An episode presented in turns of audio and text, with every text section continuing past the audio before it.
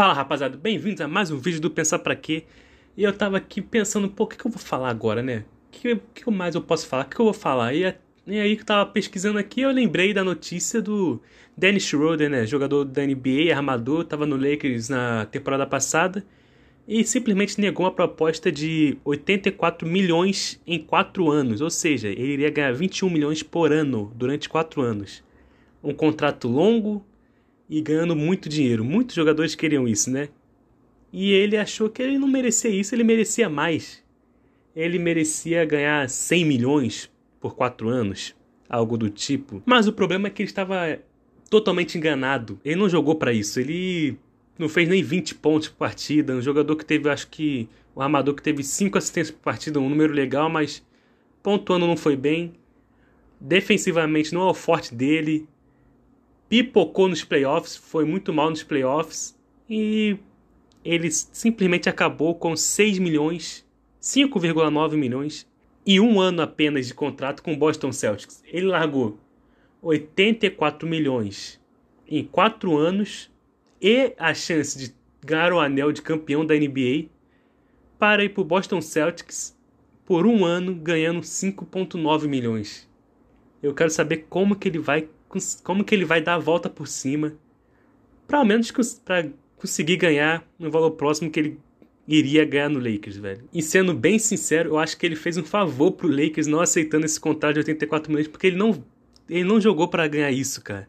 Agora o Lakers com esse dinheiro contratou outros jogadores vem forte. Tem o, West, tem o Russell Westbrook, tem Carmelo Anthony, tem LeBron James, Anthony Davis, que eu nem preciso falar, né? E Dennis Schroeder ficou aí com menos 80 milhões na conta, tá ligado? Ou seja, isso é uma lição. Não sejam gananciosos. Se alguém te oferecer 80 milhões, aceite. Ah, eu quero 100. Se ele ganhasse 100 seria ótimo, mas acabou ganhando só 6 milhões. Só, só 6 milhões, né? Mas ele poderia estar tá ganhando 21 por ano. É, Dennis Schroeder, não, sua escolha não foi muito boa, hein? Acho que foi burra. Mas tudo bem, é, chega de falar do, da burrice do Dennis Schroeder. Cara, eu queria abrir falando sobre isso porque para mim foi uma burrice sem tamanho, na moral. É, achou que poderia mais e não fez para ganhar mais. Se ele tivesse feito uma temporada impecável, fosse o líder do time, tivesse jogado pra cacete, Beleza, ele achar que o Messi ganha mais. Mas ele foi a terceira força do time e, e não conseguiu ser decisivo quando precisou. Então ele não fez nem o trabalho dele.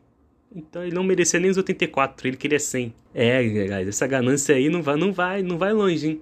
Mas tá bom, chega de falar sobre o Dennis Schroeder, chega de zoar o, o alemão e vou falar sobre Isaiah Thomas. Isaiah Thomas que foi parar nas notícias com um jogo de 80 de 81 pontos, né, pela por uma liga semi-profissional lá nos Estados Unidos, num Pro AM, e que, pô, tá todo mundo falando, será que ele pode chegar na NBA? Será que ele pode voltar na NBA? O cara, pô, não é, não é qualquer pessoa que chega e faz 81 pontos em qualquer lugar, na pelada, no semi-profissional, no profissional, no amador, não, não é fácil fazer 81 pontos. E ele já se provou antes, tipo no Boston Celtics. Mas ele não é esse mesmo jogador do Boston Celtics, né? No Boston Celtics ele realmente ele foi gigante até se lesionar. É, esse ano ali que ele foi incrível no Boston Celtics, ele teve que lidar com a com o falecimento da irmã dele. Ele, teve, ele jogou nos playoffs, jogou muito bem nos playoffs depois do falecimento da irmã dele. Mas depois veio a lesão no quadril que a, praticamente acabou com a carreira dele mas agora ele diz está pronto, está bem melhor, está 100%. Mostrou isso, mostrou estar bem, fazendo 81 pontos. Porém, é um jogador de 32 anos e apenas 1,75 de altura. Não é um jogador que vai defender, não é um jogador que vai ter uma imposição física e a NBA pede muito isso. Pede muito o seu físico. E ele, obviamente, com 1,75 fica difícil para ter uma imposição física em cima de alguém. O Curry tem mais físico que ele. Mas sim, ele, ele é um jogador muito bom eu acho que ele tem espaço na NBA, mas todo mundo sabe que a NBA é, é dessas, não, não costuma dar muitas chances para os jogadores. O próprio Camelo Anthony quase ficou sem time, até apareceu uma chancezinha ali, ele conseguiu agarrar e jogou bem, e agora foi para o Lakers, né, tentando um anelzinho de campeão. O Isaiah Thomas parece que o Lakers está querendo ele. Eu acho que eu acho uma boa. É um jogador, pô, mesmo que ele não jogue toda hora, ele vai estar tá lá na rotação para poder meter as bolas de três, porque ele é um jogador muito bom nessas bolas de três e ele pode fazer diferença nessas bolas. O NBA hoje é muita bola de três, então ele é um jogador bom para isso. Mas também eu acho que a galera tá se emocionando muito ao falar dele, porque, pô, o vídeo que saiu dele fazendo 81 pontos mostrou ele chorando lá, né? Mostrou ele pô, triste porque a NBA abandonou o cara e agora ele tá mostrando que ele pode sim jogar lá, tá ligado? Então eu acho que a galera tá levando muito em consideração emo o emocional que ele traz pra gente, porque é um cara que já, já subiu demais na NBA, ele mostrou muito o que podia fazer. Ele foi simplesmente, cara, a última escolha do draft, ou seja, é a luz do fim no túnel. Ele, ele foi o último cara a, a, no draft, velho, dele. Então, da última escolha pro draft pra quinto lugar na disputa de MVP, pra All-Star, pra segundo time do ano. Então, pô, ele mostrou que pode demais mas isso tudo foi antes da lesão do quadril. E ele já é um jogador, como eu falei, baixo, não tem muito físico, aí tem essa lesão.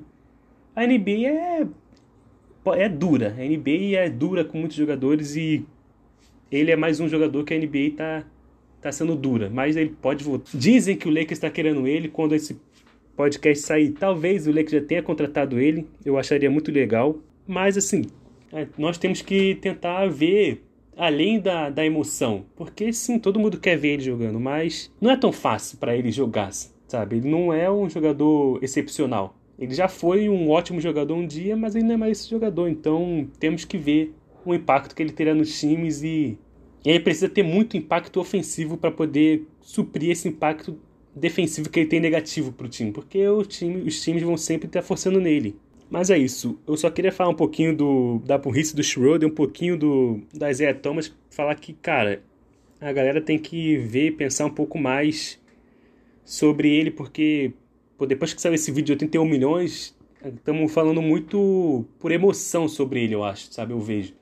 Porque, cara, se não tivesse saído esse vídeo, ninguém estaria falando de Isaiah Thomas. Ninguém, ninguém, ninguém estaria falando sobre Isaiah Thomas. Ah, ele não tá na NBA? Beleza mais um jogador que saiu da NBA. Mas como saiu um vídeo dele chorando, depois de ter feito 81 pontos, a galera tá muito tipo, caraca, ele merece, ele tem que estar tá lá. Se não tiver um erro da NBA, não, não é, cara, não é um erro. É triste ele não estar, mas não chega a ser um erro da, dos times, sabe? O Carmelo Anthony, que tem muito mais história que o Isaiah Thomas, quase ficou fora. Então, pô, não é, não é um erro da NBA deixar o Isaiah Thomas de fora. É triste, mas acontece coisas do esporte, nem sempre coisas boas, felizes acontecem, né? Mas é isso, rapaziada. Espero que vocês tenham gostado desse episódio. É, comecei falando sobre Dennis Schroeder para Cara, tem que falar desse Dennis Schroeder, essa... Nossa, esse... Nossa, cara, todo mundo tá caindo no pé dele porque ele fez uma burrice tremenda, né? Mas tá bom. Isaiah Thomas Lakers está querendo ele, espero que ele consiga ir para algum time, espero que ele consiga se provar na NBA e aí tem que ir agora, porque com 32 anos já fica difícil. Com 33, então, vai ser quase impossível. Só vai. O tempo não espera. Então, é bom ele conseguir um time e se provar nesse time logo para poder conseguir um bom contrato, ter ao menos chances de jogar, ter algum tipo de protagonismo. Mas é isso aí. Até a próxima, galera. Curta aí, compartilhe e falou.